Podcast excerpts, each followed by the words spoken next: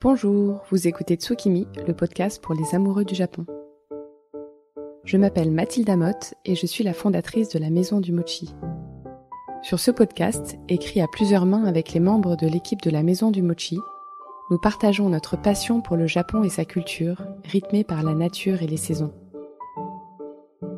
Tsukimi est un podcast que nous publions deux fois par mois, où nous suivons sur une année le calendrier traditionnel japonais en explorant les rituels et thématiques qui y sont liés. Pour chaque épisode, vous trouverez les liens et informations complémentaires sur la page magazine de notre site lamaisondumochi.fr. Bonne écoute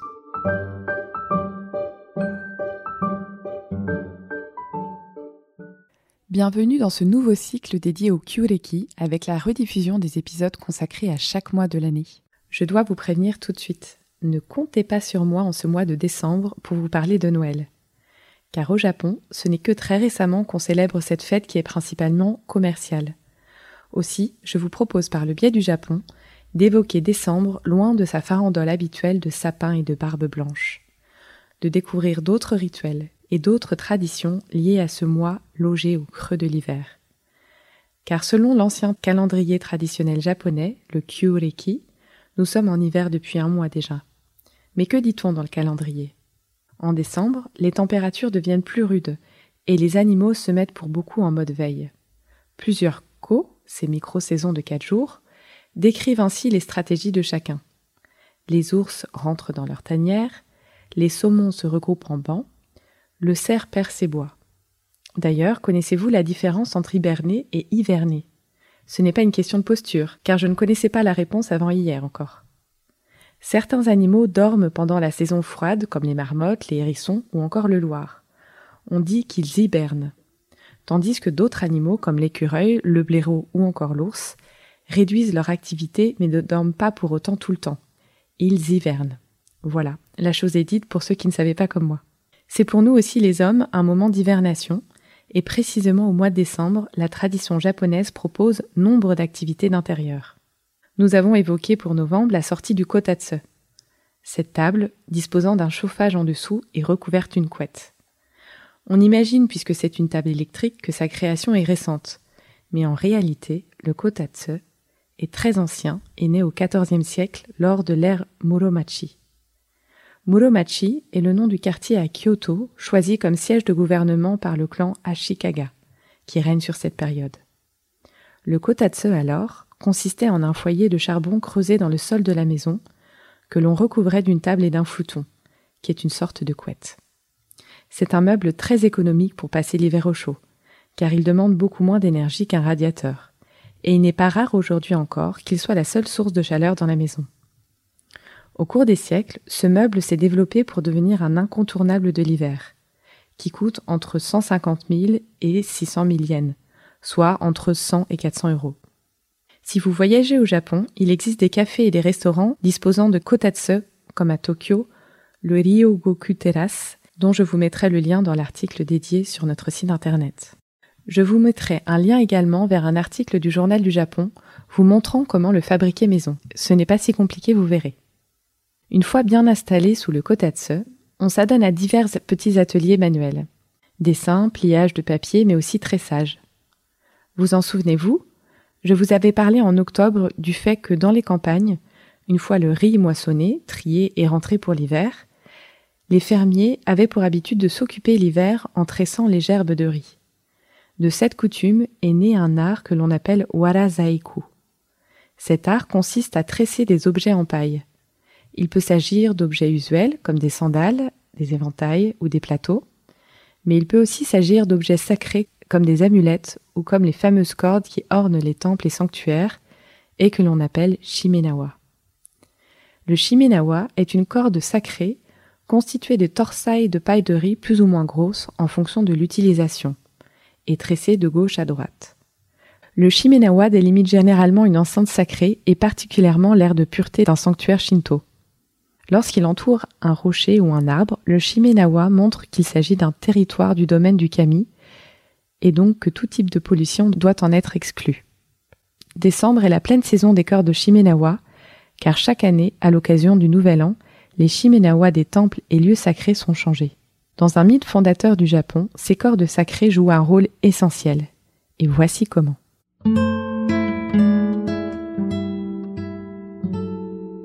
Il y a très longtemps, le dieu créateur Izanagi enfanta de trois dieux surnommés les trois enfants précieux. Amaterasu, la déesse du soleil, Tsukuyomi, le dieu de la lune, et Susanoo, le dieu des mers et des tempêtes. Amaterasu fut nommé par son père à la tête du Takamagahara, la résidence des dieux immortels dans le ciel. Mais un jour, son frère Susanoo, qui est un peu l'enfant terrible du panthéon japonais, et n'est pas satisfait de son sort, décide de lui rendre visite. Amaterasu l'accueille avec méfiance et Susanoo lui propose un défi pour lui prouver sa sincérité. Sans rentrer dans les détails, Amaterasu gagne par la ruse et Susanoo, furieux, détruit les rizières sacrées et répand ses excréments dans le palais de sa sœur. Une vraie dispute de chiffonnier digne des malheurs de Sophie, vous ne trouvez pas? Amaterasu supporte les affronts, mais jusqu'à ce que son frère jette dans sa demeure un poney céleste préalablement écorché vif par ses soins. Alors ne me demandez pas à quoi ressemble un poney céleste, toutefois on peut aisément imaginer l'horreur d'Amaterasu en découvrant la pauvre bête. C'en est trop pour elle, Amaterasu, écœurée et traumatisée, se retire dans une grotte, ce qui a pour conséquence de plonger le monde dans l'obscurité, et ce qui pose un vrai problème à tout le monde. Les dieux se concertent alors et échafaudent un plan. De part et d'autre de la grotte, ils dressent deux arbres, que l'on relie au sommet par un shimenawa. Puis les dieux organisent une grande fête devant la caverne. Intrigué, Amaterasu prête l'oreille et entend dire que ces festivités sont faites en l'honneur d'une déesse plus rayonnante qu'elle. N'en pouvant plus de curiosité, Amaterasu trouve la roche pour jeter un coup d'œil. On lui présente alors un miroir et subjuguée par sa propre beauté, elle sort un peu plus de la grotte. Le subterfuge a marché. Le pouvoir magique du Shimenawa empêche la déesse de retourner dans sa grotte. Amaterasu accepte alors de reprendre ses fonctions et bannit Susanoo en l'envoyant sur Terre. Plus tard, elle enverra son petit-fils Niniji pour apporter le riz aux hommes. C'est la légende que je vous avais racontée dans le premier épisode autour du mois d'octobre. Vous souvenez-vous? Morale de l'histoire, rien ne vaut une bonne fête pour laisser derrière ses griefs. Ce qui me fournit la transition parfaite pour cette autre activité associée à décembre. Le Boho Nenkai. Ce sont en quelque sorte des dîners bien arrosés pour fêter la fin de l'année. Littéralement, Boho Nenkai signifie réunion pour oublier l'année. On chasse les mauvais souvenirs entre collègues, amis et camarades de classe. C'est une manière de renforcer l'esprit de groupe si cher aux Japonais. Cette tradition remonterait au XVe siècle avec les samouraïs qui récitaient des poèmes tout en buvant du saké pour oublier les difficultés de l'année. Aujourd'hui, c'est un événement très important de la vie d'une entreprise. Il a lieu au courant du mois de décembre, le plus souvent dans un izakaya, ces bistrots japonais, où l'on sert toutes sortes de types de plats japonais, avec la formule nomihodai, qui veut dire boisson à volonté. Après l'izakaya, on enchaîne souvent sur un karaoké avec grand renfort de boissons encore. C'est ainsi que lorsque nous vivions au Japon, mon mari Gustave s'est retrouvé à chanter aux Champs-Élysées, puis une poupée de cire, poupée de son de France Gall, devant une assemblée de cols blancs survoltés qui reprenaient à tue-tête avec lui le refrain. Le tout à grand renfort d'accolade. Mais ce qui se passe au Bohonenkai doit rester au Bohonenkai. C'est une soirée mémorable placée sous le signe de l'oubli. Car le lendemain, lorsque Gustave a retrouvé ses collègues de travail, tous certes légèrement fatigués, il n'était pas question de reparler des événements de la veille. Tout le monde avait repris son attitude sérieuse et ses projets en cours comme si rien ne s'était passé. L'autre grande activité de décembre, à laquelle on peut s'adonner pour se remettre de ses émotions de Bohonenkai, bien au chaud sous le kotatsu, c'est l'envoi des cartes de vœux. Les Nengajo. La carte de vœux au Japon est une institution, et sa préparation se fait en décembre. Elle a pour but d'entretenir des liens distants ou de transmettre sa gratitude aux relations plus proches. La tradition veut que les destinataires reçoivent leurs cartes le premier jour de l'année. À raison d'une vingtaine de cartes par personne, ce sont des milliards de nengajo qui doivent chaque année être délivrés en ce jour précis.